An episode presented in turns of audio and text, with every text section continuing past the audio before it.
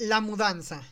Uno se muda con lo que lee es un todo, no se muda a medias, olvidando nuestros parteaguas y nuestros sinsabores. Uno se carga un pesado bolso sobre la espalda donde cabe todo, medallas, colecciones y libreros. La mudanza de los libros es particular. Uno no puede llevarse el libro casi nuevo que leyó por una vez como ejercicio didáctico. Más bien, cuando hay que diseminar, uno termina cargándose a cuestas la destartalada portada que siempre estuvo presente, que ocupaba el espacio central de una de las tres estanterías de madera, que no se acompañaba de ninguno otro, porque con su propia luz, a pesar de la portada destartalada, le bastaba para recordarnos lo más importante, que con su néctar fuimos felices uno cargaría por fuerza e inclusive desechando otras prioridades con el libro grisáceo que no fue el más costoso en su compra, ni el que proviene de la editorial elegante, sino el que más dejó. A ese libro se le piensa constantemente, se le guarda, se le apapacha y se le da lo mejor que se le puede dar a un betarro de su tipo,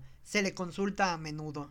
tan seguido que no ve la hora de echarse a la hamaca como los otros descarados cuentistas que acumulan hojas de sinsabores. Y cuando llega la hora de mudarse y uno empieza por cargar el televisor, el banco, la portátil, los audífonos, las estatuillas de la abuela, las lámparas, los contenedores de la cocina, los cubiertos, zapatos, playeras y gorras, uno no ha dejado de pensar al betarro de las hojas amarillentas y uno es tan capaz de olvidarse de todo lo demás para cargarle consigo, aun así sea lo único que pueda llevar a un nuevo lugar, porque cuando todo esté vacío, aquel apapachado libro se encargará de poblarlo todo.